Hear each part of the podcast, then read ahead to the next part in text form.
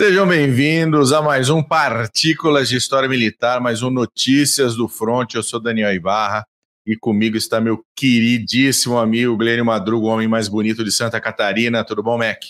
Tudo jóia, bom, tudo jóia, pessoal que está conectando agora. E saudações cavalarianas para vocês. Ao vivaço, relincho. É isso aí. Eu prometi, bastante... eu cumpri. É verdade, bastante gente online aqui. Temos contribuições e um abraço. Aproveitando, falando em contribuições, abraço para cada um de vocês, membros do canal no YouTube, que ajudam a gente todo mês a manter as atividades online. Muito obrigado. Um abracinho para o Klosterman que está aí na linha. Um abraço para o Luiz Eduardo, para o Parreira, para o nosso querido Mascarenhas, Rodrigo Origi, Ronstead, minha puta. Um abraço para o Anderson Putol, Olha, ficou, né? Minha puta, né? puta, ó. Ornou. É. Ornou. Ornou. Um abraço, Anderson de Caxias do Sul, Rio Grande do Sul. Adoro Rio Grande do Sul. Bela terra. Fui Bela bastante para Porto Alegre. Pena que ainda não fui para outras localidades. Mas não se esqueça de se inscrever, dar o seu like, né? Fazer, você já sabe, o sininho, se, se por acaso você gostar. Se não gostar, não tem problema também, pode xingar. Vai nos comentários, fala que a gente é um bando louco. Toca o pau, não tem problema nenhum. Descasca. Pode descascar, que é com a gente mesmo, tá bom? Então, beleza, Mac, vamos começar que hoje tem coisa, hein? Hoje tem coisa, tem assunto aí da, dos mais variados frontes e das mais variadas tendências. Dá para falar de tendência, né? Acho que dá, né? Vamos colocar aí esse, esse, primeiro assunto de novas armas, novo calibre, novo soldado, que bagunça é essa? Depois pois de mais é, uma boa dois... pergunta que eu tenho, hein?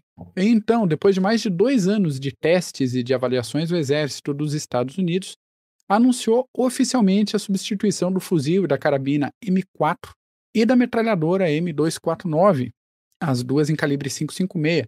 A M249 é aquela que os fuzileiros aqui usam, a Minimi, da FN Herstal, se não me engano. E vão substituir, vão trocar. O...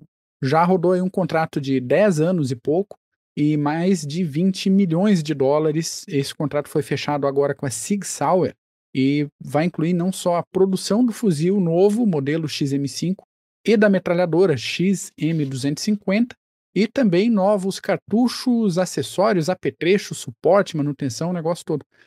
Curiosidade é que é calibre 6.8, um calibre que eu não conhecia não. Eu também Enfim, não, não sou, contrato, não sou é... especialista em armamento, realmente não conhecia. Normalmente a gente fica no, nos padrões OTAN, que é 556 e 762, né? Para armamento individual e de esquadra tal. É 6.8, né? E curioso. Enfim, esse contrato aí abre possibilidade para a Marinha, para os fuzileiros, até, de repente, para Guarda Costeira. Space Force, agora nos Estados Unidos tem Space Force. Pode comprar também para uniformizar a produção, a logística e tal. E diz o pessoal que a escolha do 5 do 5 do 6.8 vem em função de ele ser mais letal que o 556 e até mais letal que o 762, apesar de seu calibre um pouco mais baixo, mas ainda assim tem boa portabilidade pensando em logística e em combate direto, tanto que o pessoal tem que carregar de munição.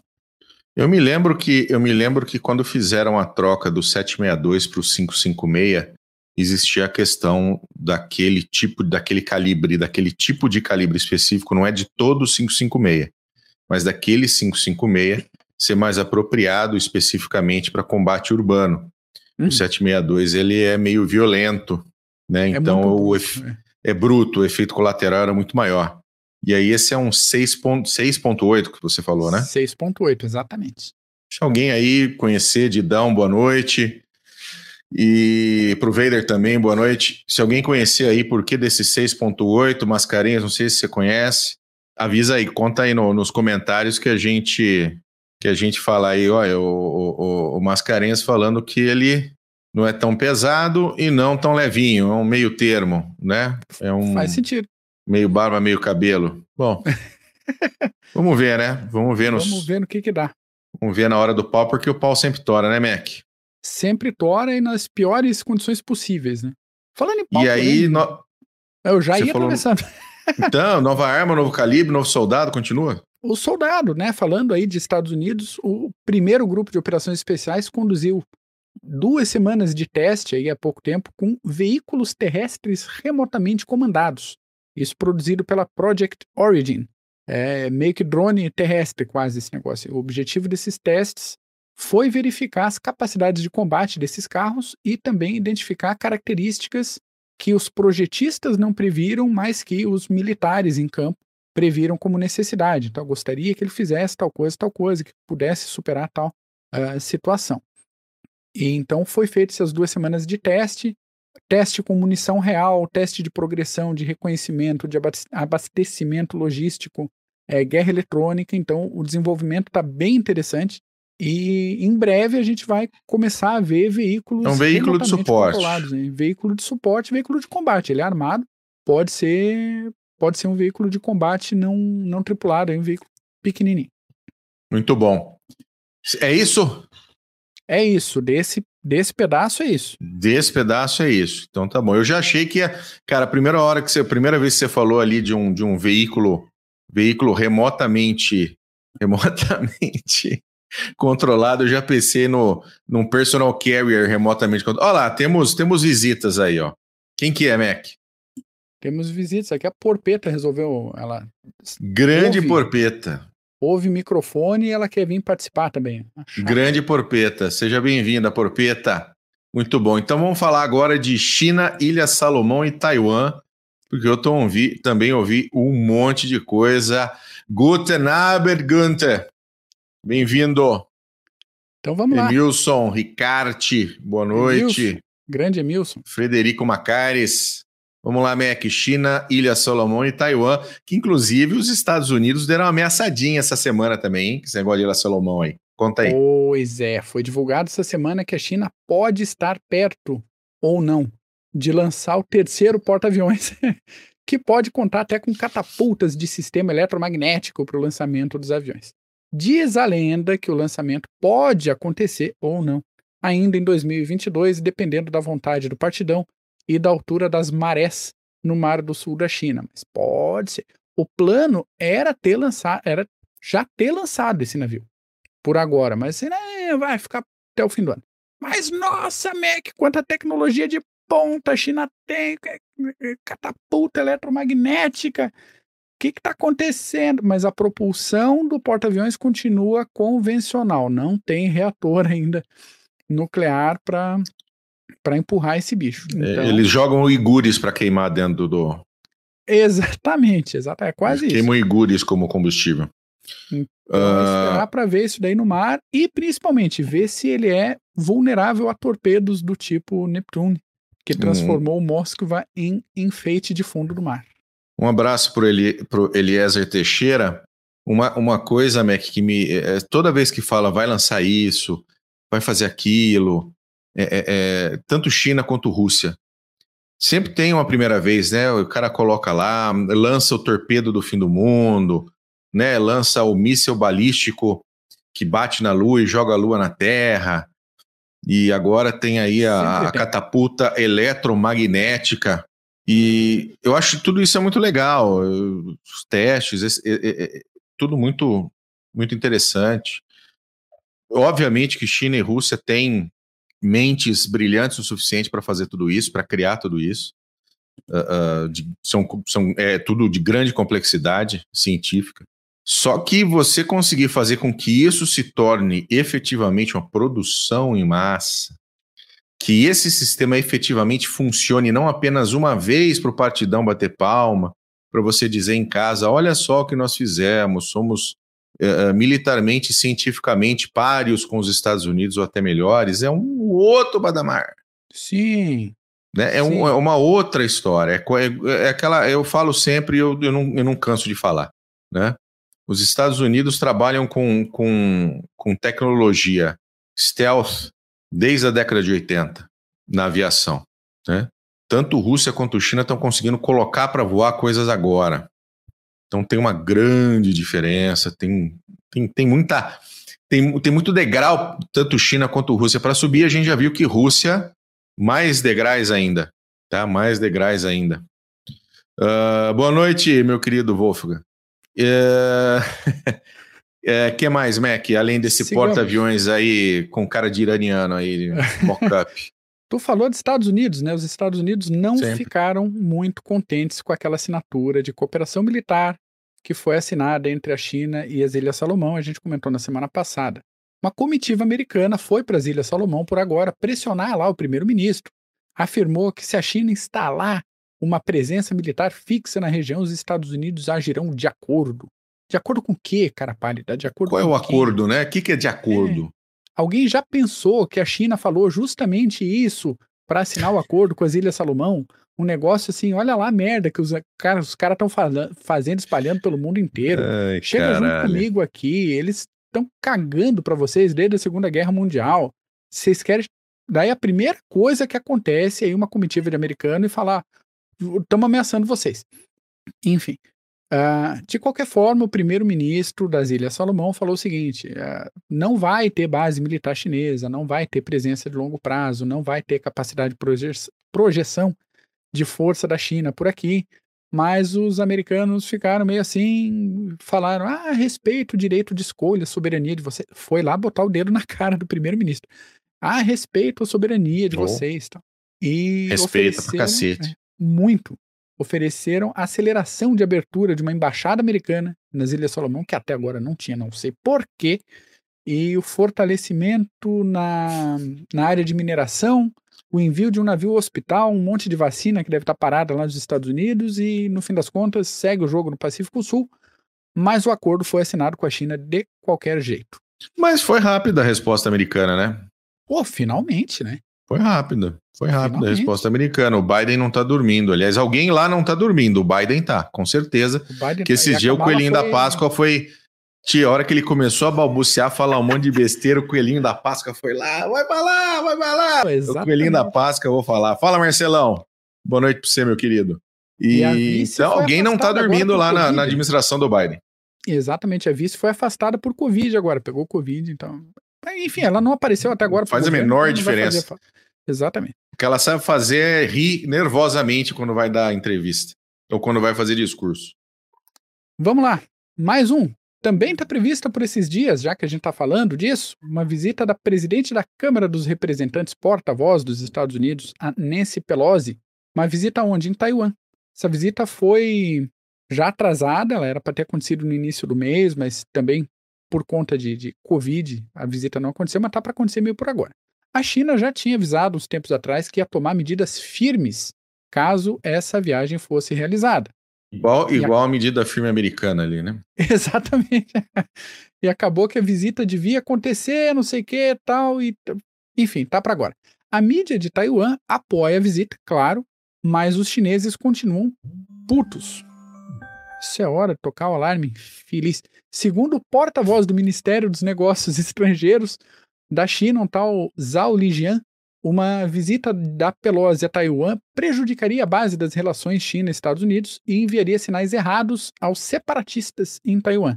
Ainda segundo ele, concluindo o óbvio, que não é tão óbvio assim de vez em quando, principalmente quando a gente fala de relações internacionais, militaria, a Câmara dos Representantes dos Estados Unidos faz parte do governo dos Estados Unidos e, portanto, deve aderir estritamente ao princípio de uma China, defendido pelos Estados Unidos defendido e reafirmado algumas vezes.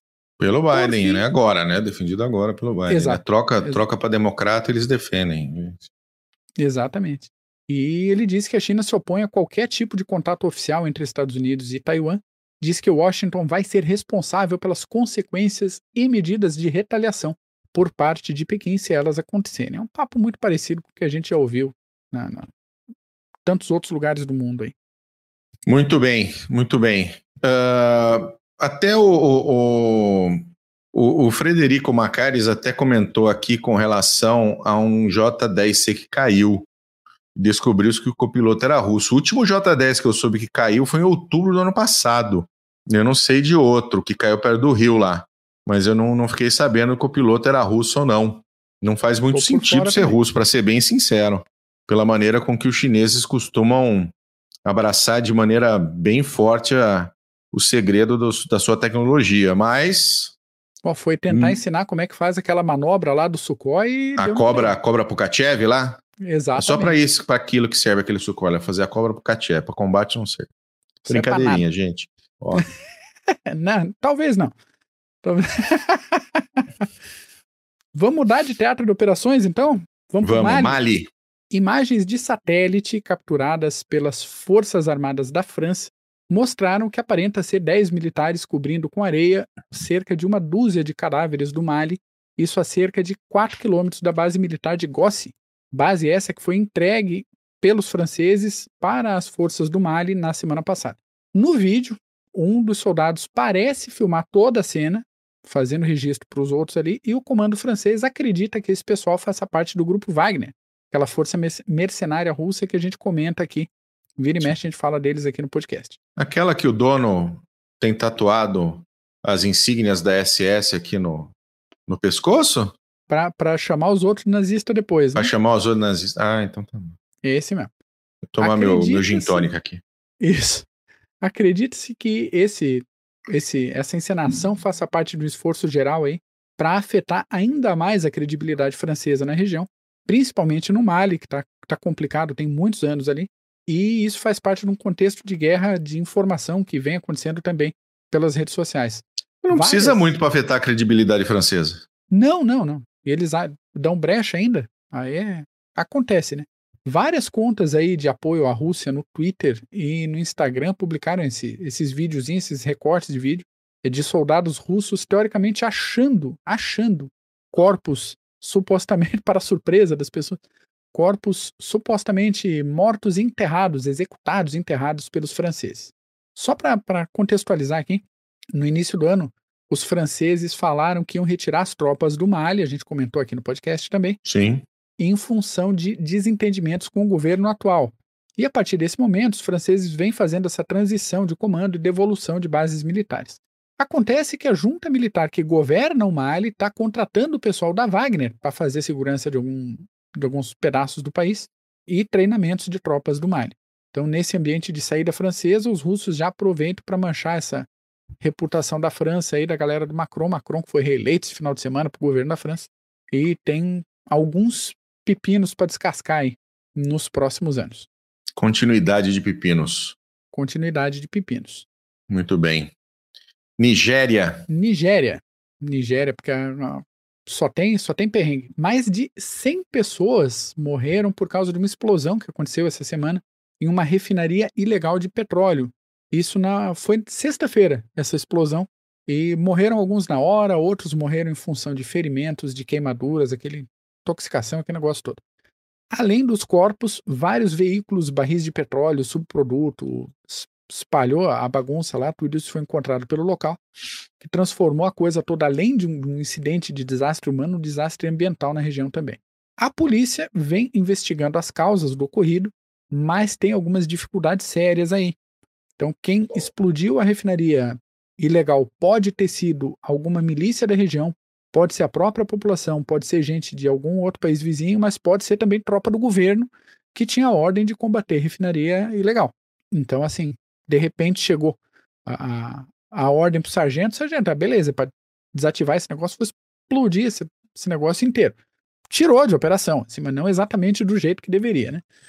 A Nigéria é atualmente o país africano que mais extrai, mais exporta petróleo, e o governo estima que mais de 10% da produção diária é perdida ou desviada com gambiarra na tubulação ou em explosão de linhas de, de, de transporte de petróleo e derivados. Então, Nigéria precisa, tem mais um problema interno. Tá, você falou que é um dos maiores, mas aonde? Na África? Na África, isso. Tá. Na África. Entendi. E tá, tá, tá apurado uhum. para eles lá. Bom, quando que não tá, né? uh, o Macaris, eu não vi hoje no mundo militar, então realmente não, não sei. Eu dei uma procura, dei uma fuçada aqui, mas uh, dei uma googleada aqui no Pai dos Burros e só o que eles falam aqui é desse incidente em, em 2021, aí tem outro em 2016. Então realmente não, não encontrei nada. Não encontrei nada. Beleza, Danilo. Do, Olá, Dani. no mundo militar, né? Não, às vezes ah, você sabe, né? A China cai hoje o avião, você vai ficar sabendo só daqui a um ano. Isso aí até aí, até aí é normal. Nenhuma novidade. Nenhuma novidade. Suécia e Finlândia. Ah, aí tá começando Esse é o tipo de jogo perto. que você quer assistir na Copa do Mundo. Não Suécia é? Suécia e Finlândia, Noruega e Dinamarca. Esse é o jogo que você quer assistir na Copa do Mundo. Final Vai por do mim. ano. Final do ano. Vai por tem. mim. Finalmente. Não, lá no estádio, tá? Lá no estádio. Aí, ó. Finalmente, a Suécia e a Finlândia colocaram uma data no pedido de entrada deles na OTAN. Segundo as informações que circulam na mídia europeia, aliás, circulam de forma muito feliz na mídia europeia, os dois países vão fazer o pedido de ingresso na semana do dia 16 de maio. A coisa não vem do nada, claro, mas esse processo de ingresso e aceitação pela opinião pública dos países, que é outra coisa, foi acelerado pelo que vem acontecendo na Ucrânia. Tá errado. Hã? Tinha que ser no dia 9 de maio. Ah, eu acho também. Esses caras perdem uma oportunidade de sacanear russo. Eu acho. Tinha Eu que acho. ser no 9 de maio. Eu acho. Uhum. Concordo completamente. Tanto a Suécia quanto a Finlândia colaboram bastante com a, com a OTAN, tanto com dados de inteligência, reconhecimento, ah, permitem que tropas da OTAN façam treinamentos no, no território deles, exercícios militares. Hein? E até entre eles dois, eles vêm se estreitando muito aí a colaboração ah, militar. Então, dito isso, Estados Unidos e Inglaterra já se manifestaram, já avisaram que vão dar suporte e garantias de defesa para a Suécia e para a Finlândia durante a tramitação do ingresso da OTAN. Muito bom. Fiquemos de olho nos ares. do Rússia não vai se meter, cara. Não é possível. Não, é possível. não é possível que a Rússia vá se meter. Não é possível. Megias, meu querido, Rodrigo Megias está aqui, meu- é o lead, lead guitar da banda, que eu toco toda semana lá no ensaio, no Estúdio 1003 em Campinas, o melhor estúdio de Campinas, que o, nosso, nosso querido Menegaso é o proprietário. Um beijo para você, Rodrigão. E, o cara, o o Putin não vai fazer essa merda gigantesca, não vai se meter, cara. É o fim, aí, aí pode fechar o caixão, cara. É aquele memezinho, né? Vai lá e ataca a Finlândia. É o memezinho, é o memezinho. Vai lá, ataca a Polônia, Uhum, entendeu? Vai lá, ataca a Finlândia. Vai dar certo. Confia, Vai dar dessa certo. vez vai dar certo. Muito bem. Temos agora a Transnistria, que eu não sabia que existia até começar a guerra com a Ucrânia. Pois é. Aqui, para falar da Transnistria, eu, eu contei com a ajuda do terror de Criciúma, o Rodrigo Rundes Origi. Tá aqui, tá aqui online. Origi, Rundes. Pô, você vai obrigado. fazer cuspir a bebida aqui. Então, tal de Igor Girkin, que era é antigo membro do Serviço Federal de Segurança da Federação Russa, falou essa semana aí que a Romênia está fazendo movimentações militares suspeitas, que essas movimentações indicam um preparativo real para a guerra. Romênia está se preparando para a guerra. Como se não bastasse isso, a fofoca afirma que as tropas romênias já estão na Moldávia e que os soldados e os oficiais da Romênia estão usando uniformes do exército da Moldávia. É para quê, né? No fim das contas.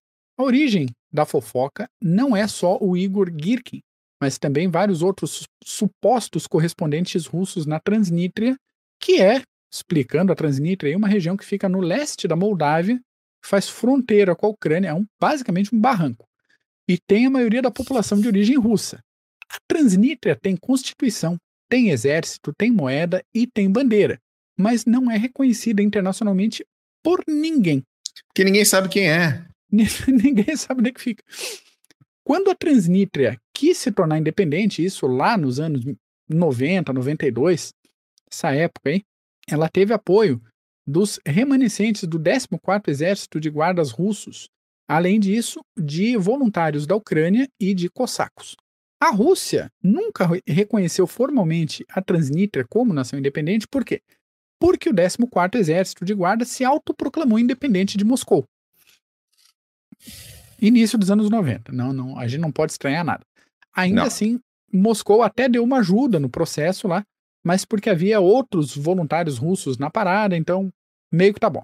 A economia da Transnistria é basicamente estimulada pelos russos e a gente sabe que tem tropas russas na região, pelo menos 1.500 militares.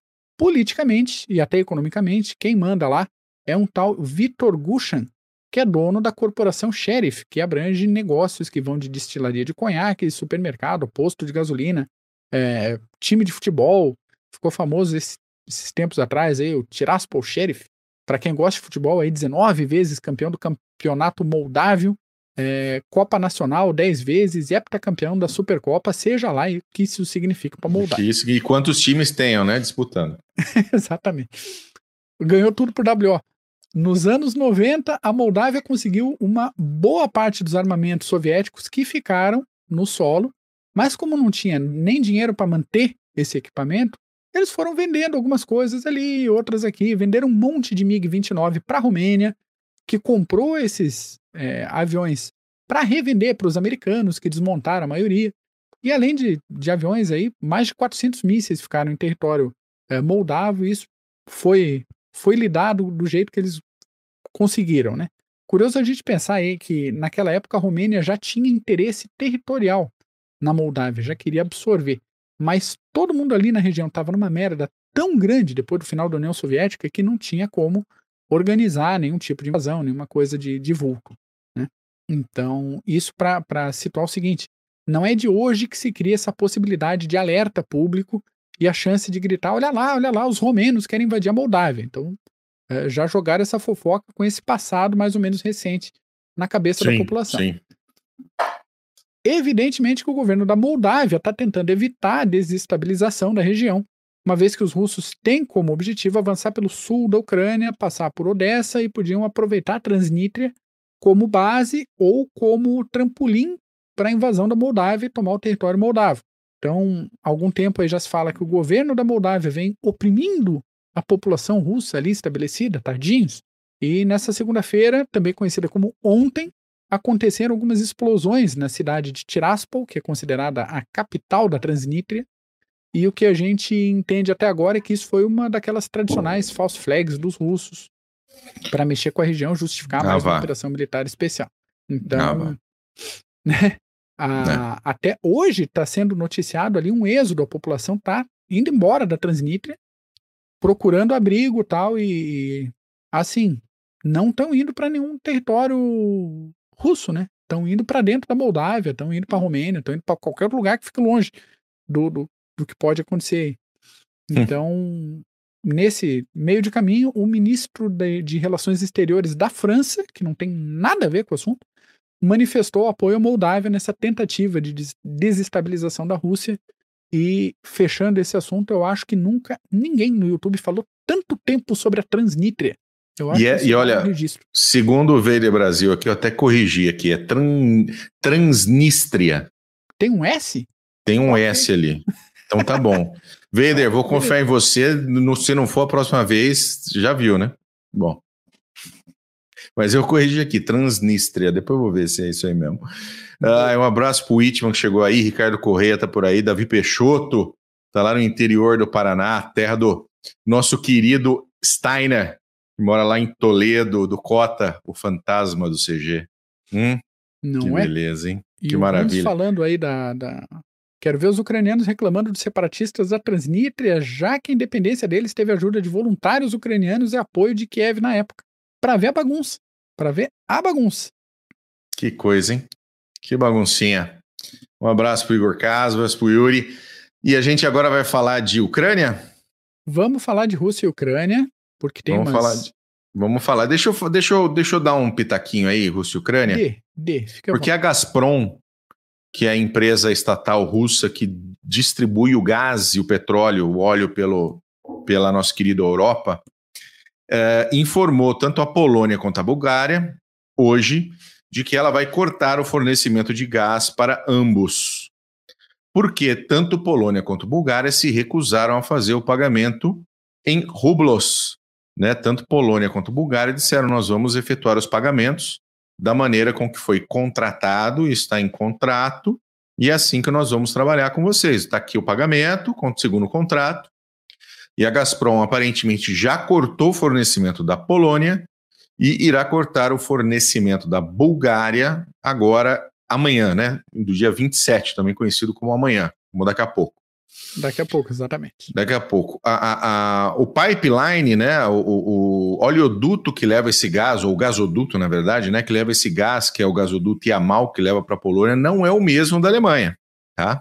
Não é o mesmo ramal que leva para a Alemanha. E Yamal é uma península lá na Sibéria, na casa do cacete, longe para burro, que leva esse gás até a Europa, tá? E, e nessa história a Polônia disse que pode fechar. Já me virei aqui e não vou ficar sem gás. Já a Bulgária ela tem um probleminha um pouco pior. A Polônia não era tão dependente do gás russo, mas a Bulgária é praticamente 100% dependente do gás russo. Mas a Bulgária disse que já conseguiu outros fornecedores e que, por enquanto, não vai precisar fazer racionamento e nem nada. Tá? Olho neles. De qualquer maneira, isso não afeta o, o envio de gás para a Alemanha, mas a Alemanha está nessa história de que vou, não vou, vou parar de comprar, não vou parar de comprar, né? É amanhã que eu informo, amanhã não informo, então estamos negociando e, cara, não, não tem como parar de comprar o gás. O petróleo, tudo bem, petróleo você dá um jeito, tenta cargueiro. Petróleo acho que até é mais fácil, mas o gás, o gás é tão fodido. Você tem toda uma indústria baseada no gás, e toda, toda a indústria do RUR siderúrgica baseada no gás, 49% do volume de gás da Alemanha vem da Rússia, então pior situação da Alemanha, que seria um colapso econômico ferrado, ferrado de verdade, Mac. É, a não ser que consiga aí um acordo para diminuir produção e conseguir outros fornecedores que consigam ligar a mais ou fazer alguma coisa, vai ser muito difícil. Muito difícil. Uma pergunta do Ricarte aqui, ó. Quanto mais durar o conflito, melhor para o fortalecimento da OTAN. Do ponto de vista militar, aparentemente sim. O que, que você acha, Mac? Eu acho que sim, porque é, esse conflito conseguiu unir o que aparentemente estava tudo rachado. Né? Tinha bastante gente apontando aí o possível esfacelamento da OTAN por problema de financiamento, por problema de liderança, por falta de cooperação, principalmente de alguns países europeus. Aí teve o Brexit, que deu uma assim, não estão se entendendo economicamente, vão continuar se entendendo uh, militar, como é que fica. Aí e aí, para juntar tudo e amalgamar tudo de novo, veio Putin, né? Então, eu. É, o, o, o que, que o inimigo em comum não faz, né, Mac? Exato, exato. Então, e a OTAN tá naquela, não vai se meter diretamente no conflito para não escalar a situação. Como a gente falou várias vezes, uh, não é problema da OTAN, não ter que mandar tropa, porque não é problema da OTAN, a Ucrânia ainda não faz parte da OTAN, então não, não vale aquele negócio de é, mútua defesa. Sim. E esse conflito, cada país ali tá dando um jeito de ajudar, de financiar, de mandar armamento, estão mandando voluntário, cada um está fazendo de forma mais ou menos independente e está desgastando demais a Rússia. Então, é, é sim uma maneira de enfraquecer a Rússia esse negócio aí. É, é verdade. Um abraço para o Felipe Scalice, de Itaquera, grande Itaquera, onde fica a Arena de Pirona do Corinthians. Brincadeirinha, gente. Ô, ô Megias, você falou aí, Putin deu declaração sobre o perigo real de uma guerra maior. Cara, o Putin, ele, ele, às vezes ele parece aquele aquele pincher. Sabe aqueles dois cachorrinhos que você tem na sua casa que late toda vez que você chega duas horas da manhã depois do ensaio? Então, o Putin normalmente é aquele cara, nesse caso também, tá? A gente falou durante a, a, o prelúdio da guerra na Ucrânia que o Putin não ia fazer essa merda, ele fez, tá? Ele não ia fazer essa merda, ele fez. E tá mostrando que foi uma merda. Mas eu não acho que vai escalar, a não ser que. Puta, cara, eu não acho que vai escalar, não. É muito, muito difícil. É muita loucura. Os caras, a própria, internamente, a própria liderança russa não vai permitir, cara. Mas não vai permitir menos, mesmo. O, o, nosso Patton, qual vai ser a situação econômica, militar e econômica? Meu querido Patton, meu grande amigo Patton, Pergunta a minha bola de cristal está no concerto e eu ainda não tenho ideia quando ela vai voltar, mas eu te aviso. Mas vamos ver. Vamos ver, a Europa pode escapar. Se tivesse outro presidente lá do outro lado do Atlântico, seria diferente. Ah, sem dúvida. A China, o Davi, China correndo por fora, se dando bem na treta da Ucrânia. Né? Tá evitando desgaste. É, ela tá. Todo mundo olhando muito para a China é. e tá, tá sossegada lá. Eu achei que a China fosse capar Taiwan no, na semana seguinte da invasão da Ucrânia, não capou, ficou na dela. Ver. Uhum. Tá esperando é para ver, porque a, a, reação da OTAN e da Europa foi bem interessante com o inimigo comum, tá? Bem interessante com o inimigo comum. E ninguém quer ir contra os Estados Unidos nem contra a OTAN, entendeu? Olha lá, uma do Vader aqui, ó, Mac. Estado do arsenal nuclear russo face às contínuas ameaças do ditador do Kremlin. Cara, ninguém sabe como é que tá o arsenal russo, né? porque é muita grana para manter. Um, um, acho que mais da metade do orçamento militar russo vai só para manutenção disso. Só que assim, a gente está vendo toda uma situação. É, a gente está vendo toda uma situação de uh, falta de manutenção em coisas simples como o caminhão para levar suprimento para a tropa. É. A gente está vendo T-62, T-72, alguns blindados com a camada intermediária de blindagem que foi retirada nos anos 90 para vender na sucata. E agora os blindados estão com a blindagem completa. A blindagem reativa não está funcionando. Então, se coisa simples como manutenção de blindagem convencional e coisa relativamente simples comparado com, com arsenal nuclear, que é uma blindagem reativa de um carro de combate, se isso não está em dia, ou realmente a Rússia está usando muito dinheiro para manter o arsenal nuclear, ou o arsenal militar, ah, o arsenal nuclear está muito prejudicado. Claro que por volume de ogivas que eles tinham, ter meia dúzia boa, já, né? A gente já pode considerar um, um risco grande, mas não é como era nos anos 80. É, assim, eu acho que a maneira de você identificar um trabalhador das bases de mísseis dos silos russos é igual você identificar um submarinista russo. Você apaga a luz no bar, quem brilhar é submarinista. Então a situação deve ser absolutamente a mesma. Tá? É. A, a, a, a, situação, a situação do armamento deve ser péssimo, a situação de trabalho dos caras deve ser péssima, eles têm armamento funcional? Obviamente que eles têm armamento funcional. Obviamente. Mas existe a questão da mútua destruição é, é, certa hum. que não tem muito o que fazer. Não, não vai usar. Não vai é. usar de jeito nenhum. O que mais, Mac? Eu falei, falamos do gás, falamos um monte de coisa e aí vai, vai pro update, Mac. Já enrolamos tudo aqui. Vamos, vamos. Que esse rolo todo aí para ver essa, essa dispersada que a gente deu é que a gente está recebendo tudo que é tipo de notícia do fronte da russo da Ucrânia e, e, tudo mais ou menos ao mesmo tempo e algumas coisas curiosas, algumas trágicas, né? Então uma dessas coisas aí que os oficiais americanos afirmaram durante a semana que a vitória russa amplamente divulgada por Moscou ali em Mariupol é um caso de desinformação, quase fake news. Assim, Mariupol tá só o caco e por mais que tenha ainda uma pequena resistência lá, o fato é que já não tem mais o que possa fazer ali em Mariupol, pelo menos a curto prazo.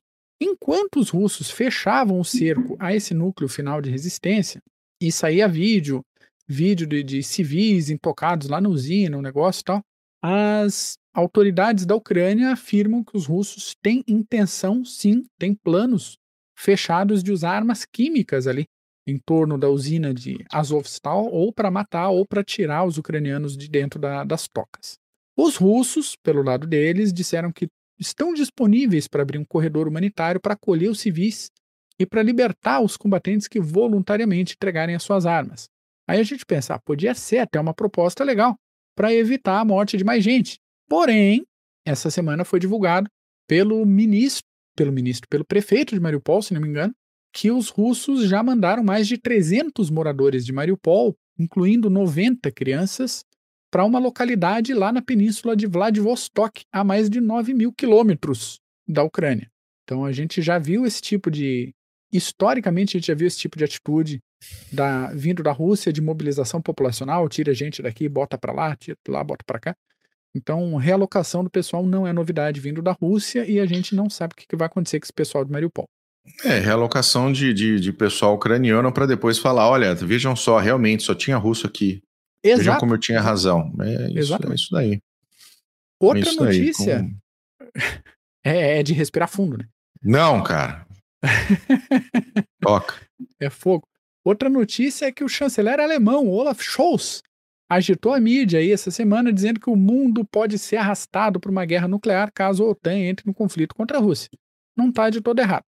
Não, Não, sei exatamente qual a direção da argumentação alemã nesse caso específico porque nos últimos dias, você até comentou ali da questão do gás, é, saiu essa frase do Olaf, mas ele disse também que não tem como parar de comprar o gás, pelo menos até o final do ano. Daí hoje falou assim: a gente está há poucos dias de parar de comprar gás da Rússia. Aí, quando tava todo mundo xingando o cara, assim, pô, a Alemanha não vai fazer nada, não sei. Hoje foi batido que a Alemanha vai mandar 50 blindados de artilharia antiaérea, aquele Gepard, que a gente tem alguns aqui no Brasil também, mandar para a Ucrânia. E eu acho que no Você viu que a Suíça estava vetando? Não vi. Eu vi por cima, não olhei a matéria, estava na correria, trabalhando. Gente, eu trabalho tá, o dia inteiro. Tava trabalhando, tava na, e, e, vi por cima a matéria, acabei não lendo, tá? A Suíça estava uhum. vetando o envio, não sei por quê. Talvez Pode. alguma tecnologia embarcada, Pode algum ser. veto, não sei, mas a Suíça estava vetando o envio. Tá? Mas, e, e, assim, o que, que a Suíça tem com isso? Se alguém souber, bota aí no comentário. É. E eu acho que o, o que o Olaf está ressabiado, sabe por quê? Porque, por mais que seja remota a possibilidade de uma terceira guerra mundial, ele deve desconfiar que a Alemanha vai ser terraplanada no processo de novo, né? Porque mais uma ali na vizinhança não vai dar, alguém vai passar por cima. Cara, né? Do um, lado é, russo. É um, é um medo, é um, é um, medo, é um medo que faz sentido, né? Vamos. faz, faz, faz. O ministro das Relações Exteriores da Rússia também afirmou que existe sim a possibilidade que essa operação militar especial seja de fato o início de uma terceira guerra mundial. E daí é bem comum sair na mídia russa que o mundo inteiro está contra os russos, tal como foi na Grande Guerra Patriótica. Até o botão da farda dos russos na Segunda Guerra era feito em Chicago, cara. Sabe? Daí o mundo inteiro está contra a Rússia. Ah, para, já perderam não sei quantos generais, é isso? Eles só estão dando na Ucrânia. A Ucrânia não tem nem marinha, eles perderam Moscou. Ah, se catar. Ainda falando de. Olha os comentários aí, Mac. O, o, o, o Vader e o Mascarinhas comentando que os canhões do Gepard são o Erlikon suíços. Isso, boa. Então deve ter direito a veto de venda externa, por isso que os boa. suíços vetaram, tentando não escalar a situação. Obrigado, gente. Excelente, excelente, muito bom. Falando de relações exteriores, a Rússia ameaçou a Estônia essa semana. A Estônia, cara, por quê? É, Como assim? Falou, por quê, Mac? Ele fala, ah, pô, Estônia é um país Mas bonito, cara. Deixa Estônia, Letônia, Lituânia. Estônia, Letônia e Lituânia estão na lista, cara. Claro que estão, mas não, não deixa os caras quietos lá. O... eu gosto muito daquela região, deixa os caras quietos. Os russos disseram que já tem planos militares muito bem estabelecidos, todos traçados, e é obrigação mesmo, pensando no vizinho pequeno. É lógico, a gente também tem para invadir o Uruguai, Argentina, o Paraguai, Exato. todo mundo tem. Exatamente. Então eles têm esses planos aí, se precisar invadir e ocupar esse lindo país, que ocupa a sétima posição no índice de liberdade econômica. Liberdade econômica. Ah, vamos falar disso depois. Isso, claro, caso a Estônia não encerre a ajuda aos ucranianos. O que complica aí, nesse caso, é falar grosso com a Estônia, que é um país pequeno, mas é membro da OTAN, né? Então vai lá e bota o pé no, na Estônia para ver. E como a gente sabe que o pessoal não tem limite do. Mais um meme, hein? Mais um meme. Mais um meme. O pessoal não tem limite do ridículo. Os russos também mandaram uma solicitação formal para os Estados Unidos, pedindo que os americanos encerrem a colaboração e o financiamento dos ucranianos. Para quê? Para que pediram? Não sei. A resposta dos americanos veio numa outra declaração, depois de uma visita de autoridades americanas na Ucrânia neste final de semana, no domingo, acho, afirmando aí que os Estados Unidos querem ver a Rússia enfraquecida a tal ponto que ela não consiga mais oferecer perigo aos vizinhos. Então tá aí o início de um possível processo, ou pelo menos a manifestação de uma vontade sincera de desarmar a Rússia. Então, vamos ver aí uma, um desarmamento e uma desputinização, desputinização da Rússia. Será? Do Bonito, lado, gostei dessa palavra, hein? Desputinização é bom, né? Dá para fazer uma camisa bonita, hein? Dá, dá. Vamos dá desputinizar fácil. a Rússia. Mande algumas russas lá para casa. Então, os russos falaram, falaram que os Estados Unidos querem destruir a Rússia por dentro e que já tem sistemas de alta precisão para atingir qualquer alvo importante na capital ucraniana. As tropas com esses armamentos de precisão estão é, a 24 horas de fazer disparos em qualquer ponto de decisão em Kiev. Então, vai lá, Putin. Vai. Mata o secretário de defesa dos Estados Unidos na Ucrânia para ver o que, que acontece. né? não tem, não tem o míssil fodalhaço lá vodka 1, vodka 2, vodka 3, os modelos do. do mandam lá, manda. Mas, assim, só para quem ficou curioso, se alguém ficou curioso, o negócio lá do índice de, de liberdade econômica, a Rússia ocupa, ocupava, pelo menos até a virada do ano, a posição 113 nesse, nesse índice de liberdade. E o Brasil ocupa a posição 133. O Brasil não está só abaixo da Rússia, o Brasil está abaixo de Uganda, do Sri Lanka e da Mauritânia, entre outras potências econômicas mundiais. Uh, os três primeiros países em ordem são Singapura, Suíça e Irlanda, no índice de 2022. Pois é. Falando, falando em ministro russo, né, aquela, aquela lágrima que corre assim, pensando, pô, cara, por quê? Uh, falando em ministro russo, o ministro de defesa da Rússia falou essa semana que só uma pessoa morreu no afundamento do Moskva. Além dessa única morte, segundo ele, 27 marinheiros estão desaparecidos, talvez espalhados pelo Mar Negro, e 396 estão em segurança. Informes não oficiais apontam para pelo menos 37 mortes confirmadas até o momento, numa ocorrência que é descrita pela Marinha Russa como explosão de munição. E sim, foi uma explosão de munição. Duas munições ucranianas que deram no meio do casco do Moskva e mandaram. é, não tão, não tão errado. Não tá errado. Não tá errado. Não tá errado. Um abraço pro Lucas Nunes aí. Aí. Já o que, que tá acontece, tá falando... o que acontece, o Putin matar o secretário de Estado dos Estados Unidos dá merda, né, Lucas? Aí, aí o pau tora de verdade. Aí o pau tora de verdade, cara. Nossa. Apesar que tá o Biden lá, né? Exatamente. Mas daí... é o assassinato. É, veja só, é um Estado claramente assassinando um alto funcionário de outro Estado. É diferente da, da, daquelas, daquelas questões de espiões da Guerra Fria, tá? Ou como acontece hoje, que usam armas de micro-ondas para afetar funcionários de embaixadas. Tá? É uma outra história, gente. Outra história. Por isso que é muito, é amplamente divulgado a presença dessas pessoas em Kiev, como foi a do Boris Johnson e como tem sido de todos os, o, o, os plenipotenciários da Europa que estão indo para lá. É uma outra história, cara. É uma outra história. Pode ter certeza. Ter certeza. Sim, daí não, não adianta dizer, ah, porque sabotagem de alguém, porque, ah, não sei o que. Ó, oh, foi os ucranianos que fizeram. Não, não. Não. Não, não é assim que funciona. Não, se tem um lugar que, que todos os olhos da, da inteligência americana estão, é na Ucrânia, cara. É na Ucrânia. Não, de todo mundo, né? A, os ucranianos estão pegando traseira de, de mísseis e de foguetes russos, estão fazendo churrasqueira. Tem cada foto boa. Pô, eu quero uma. Com a traseira do míssil, com as aletas de, de, de direção, com a panela em cima. Pô, dá pra fazer uma defumadora legal, cara. Eu quero uma. Aí, ó. Aí, ó. É interessante, já dá pra fazer um projetinho. Cara, quem mexer com metalurgia aí com a gente, que tiver uma, a serralheria, vamos. Tiver uma bunda de míssil, uhum. a gente faz uma aí. Já que a gente está no, no, assunto, está sendo hum. reportado hum. nos últimos dias a descoberta de valas comuns, tanto em torno de Mariupol como em outras cidades que foram ou estão sob domínio russo. Além disso, a gente já tem relatos de campos de prisioneiros para avaliação e redistribuição, ou, se você preferir, meu caro ouvinte, campos de concentração mesmo. Isso nas regiões em torno de Kharkiv e Izium, um deles, confirmado, funciona em uma fábrica na cidade de Vovchansk, e a tortura de civis para interrogatório já virou rotina.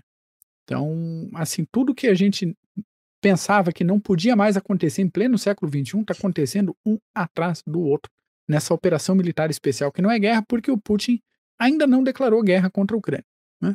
na cabeça dele, pelo menos.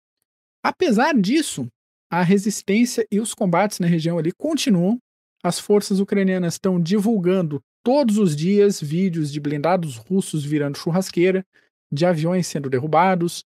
Isso continua a mostrar a incapacidade russa absurda, a total, completa, mais, mais é, brilhante falta de capacidade de garantir uma superioridade aérea, mesmo em regiões perto da fronteira da Rússia.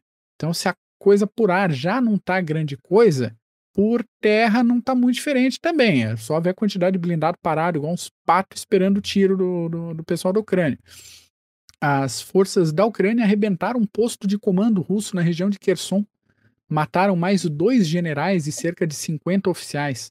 E, no fim das contas, nem dentro da fronteira dos, da Rússia os russos estão tranquilos, porque os, os ucranianos já tá, já ia colocar a gente de outro país os ucranianos bombardearam mais um depósito de combustíveis esses dias em Bryansk, que está ferrando cada vez mais a manutenção da logística russa para as tropas no fronte. Então os caras já não tá chegando comida, já não tá chegando combustível. Os ucranianos estão metendo fogo mesmo, estão bombardeando os caras. Cadê a força aérea russa? fica essa dúvida. Já, já estamos, eu acho que há 60 dias da operação militar especial que ia durar três. Eles estão ainda polindo os Berkuta. Eles estão polindo os Berkuta lá nos hangares para eles, eles saírem bonitões lá para desfilar, entendeu? Esse que é o. Estão polindo os Berkuta lá. Pois é, o, o Runes falando aqui, que eu, eu, e eu vi essa notícia, não encaixei na pauta, mas eu vi. O, os russos mandaram para o Mar Negro para tentar resgatar os pedaços do Moskva, um navio que tem mais de 100 anos de idade. Eu vi. É, isso é para ser a segunda ou terceira maior potência militar do planeta. Sério. Que os caras estão mandando um. Mas é impressionante um que ainda flutue, que ainda esteja funcional, não? de pescarem para ver como a situação militar na época dos czares era interessante. Olha a qualidade do navio da época do Nicolau II, cara. Ei, Tsushima, hein? Não é? Ei, é, Tsushima. que delícia, até arrepio os caras. Isso aí é igual eu pedi, eu com 160 quilos pedi pro meu sogro de 80 anos me levantar do chão. Não é a mesma coisa? É, é, por aí. Não é, a mesma, é a mesma coisa. Igualzinho. É igualzinho. Mas, é. Não Fazer vai quê, né? funcionar, né? de novo. E daí, nossa, estão sabotando a gente. Alguém perguntou agora ao Vader sobre a frota do Mar Negro, sumiu depois de Moskva. O que, que aconteceu? Eles estão tudo longe da, da praia. Porque nem, aparentemente nenhum dos navios tem defesa o suficiente para é, é, para barrar, para desviar, para sei lá, para ser imune a esse tipo de míssil que tecnologicamente nem é tão grande coisa assim. Não, tecnologicamente é, é, é simples. É, novo, é novo, simples. mas é simplesinho. Sim. E tem que ficar me, longe do alcance, não adianta. Me lembra um pouco quando os sérvios derrubaram o F-117. Sim, que ele tinha rota mapeada pelo Google Maps e tudo para passar no mesmo horário, na mesma. Não, não o Google Maps, né, Era um radar da Segunda Guerra Mundial que pegava ele bonitão. O F-117 ah. na Guerra do Kosovo. Os sérvios derrubaram o North Rock. E ele passava sempre no mesmo dia, mesmo horário, estava sempre mapeado. Esperaram chegar pertinho, abriram o fogo, derrubaram. É. Tá até hoje os pedaços em exposição no museu lá. Estão lá, estão. Os folhetinhos são ótimos. Ué, não, me, não avisaram a gente que ele era invisível. Os folhetinhos sérvios são fantásticos. São é, fantásticos. É interessante pensar nesse esquema mesmo de, de desenvolvimento tecnológico, né? Às vezes, algumas pontas de tecnologia uh, desenvolvem no, numa linha que a falta de suporte para coisa mais antiga acaba sendo uma vulnerabilidade. Não, é... uh, os radares da Segunda Guerra Mundial veem claramente os F-35, os B-2, todo mundo. É, pois é. Todo mundo. E aí, minha é, gente, como é que é. faz? Como é que faz? é, como é que você opera? Como é que você coloca isso em conjunto com todo um sistema de defesa? Gente, não é só, não, não é só uma instalação SAM S300 lá que está olhando para o céu, não, gente. É todo um sistema de radares e de defesa. Como é que você integra isso nesse sistema que é a grande complexidade. E é complexo também. Muito bem, meu F-35, se o cara tiver um radar desse lá, paralelo de olho, como é que eu faço? Exato. É. Até me, me, lembrou esse caso a questão lá do 556, do, do calibre que a gente falou no início da, da live, né? Que tem aquele negócio, já foi pensado lá para com uma lógica de ferir um soldado. Ferindo um soldado, você imobiliza o ferido e mais dois que vão ter que parar para socorrer o cara. E junto com a questão lá, não atravessa a parede, não vai matar o vizinho três casas para baixo, aquele, aquele, tipo de coisa de guerra urbana, né? É, além, claro, da, da questão logística, que um, um, combatente carrega muito mais munição 556 do que 762 na, na, no kit sim, diário dele. Sim. Mas esse raciocínio de que um ferido e não morto vai parar o cara e mais dois que vão socorrer, funciona para a lógica de combate, sei lá, europeia. Ocidental. Ocidental.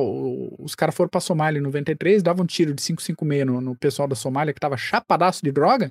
Ninguém parava, nem o cara que foi atingido. Lógico que não. A não ser que, que desse um na cabeça, o cara ia continuar avançando, hum. sangrando, atirando. E a, muni e a tua munição tá acabando, cara. Você faz o quê? Então, acho que até Exatamente. demorou pra abandonar o 556. Aí o Vader comentou, ó, radar da banda X pega stealth, mas não oferece solução de tiro. Essa é a grande questão, essa é a complexidade de você efetivamente integrar esse tipo de, de, de material para toda para todo o sistema de defesa de míssil que você tem hoje, especialmente falando do míssil russo, né?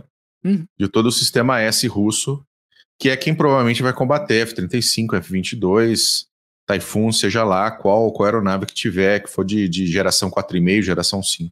Espera-se que vai combater, né? Porque pelo que a gente tá vendo, Cara, o país que está usando F-35 em combate até o momento é Israel.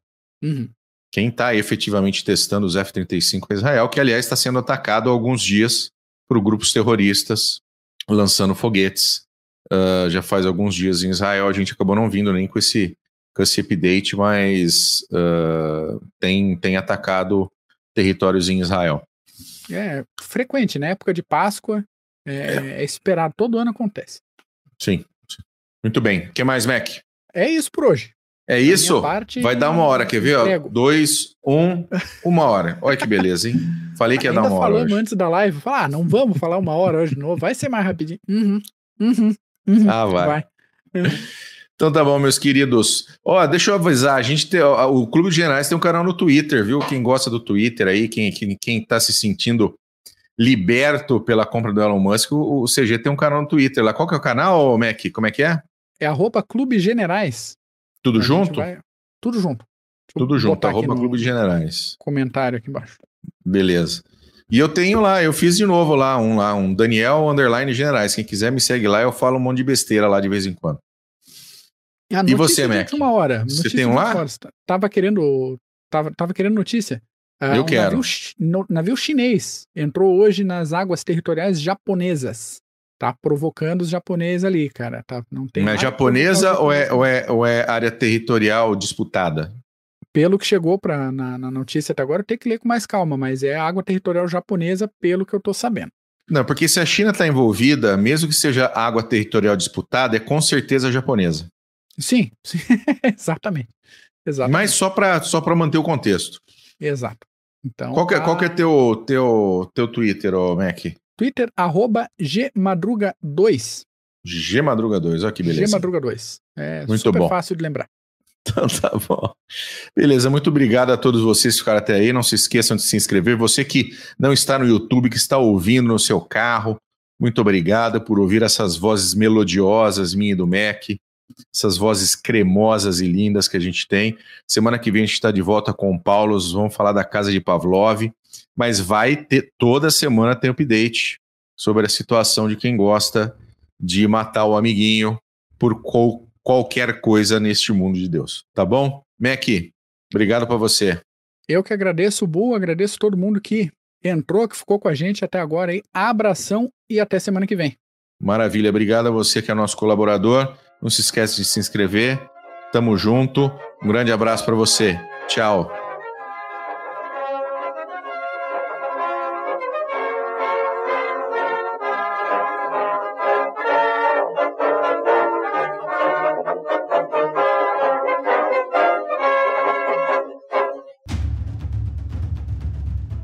Processo de internacionalização das empresas vem colocando cada decisão institucional à prova. E para ter destaque nesse cenário cada vez mais dinâmico, é necessário que o profissional compreenda questões políticas, geopolíticas, estratégicas, diplomáticas, jurídicas, sociais e éticas.